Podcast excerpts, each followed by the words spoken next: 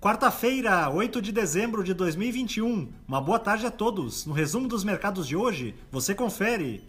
O Ibovespa terminou o dia em alta de 0,50% aos 108.096 pontos, na esteira do bom humor dos mercados nos Estados Unidos.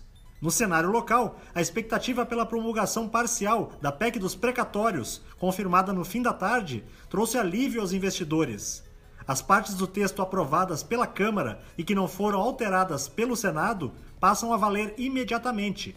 Ainda, o Copom decidiu nesta noite elevar a taxa Selic em 1,5 ponto percentual para 9,25% ao ano, em linha com as apostas majoritárias do mercado, que deverá repercutir o fato amanhã. Na ponta positiva, as ações da Smart Fit, em alta de 4,98%, avançaram com a informação de que novembro foi o sexto mês consecutivo de recuperação da base de clientes da empresa. Os papéis das lojas Quero Quero, com ganhos de 3,97%, foram impactados pela reação positiva dos investidores. A notícia de que a empresa pretende abrir entre 70 e 85 lojas no próximo ano. Na ponta negativa, as ações preferenciais da Eletrobras, em baixa de 0,20%, recuaram depois que o Tribunal de Contas da União decidiu adiar a análise do processo sobre a futura privatização da companhia. A apreciação deverá ficar para o dia 15.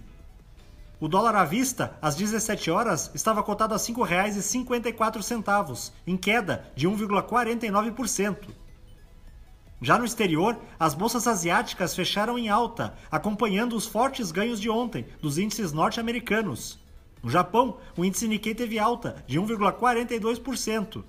Na China, o índice Xangai Composto subiu 1,18%.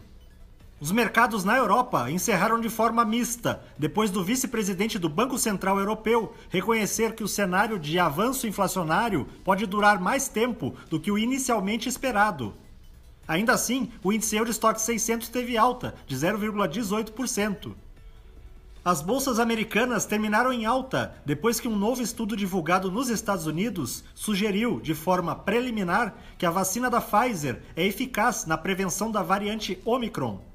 O Dow Jones subiu 0,10%, o Nasdaq teve alta de 0,64% e o S&P 500 avançou 0,31%. Somos do time de estratégia de investimentos do BB e diariamente estaremos aqui para passar o resumo dos mercados. Uma ótima noite a todos!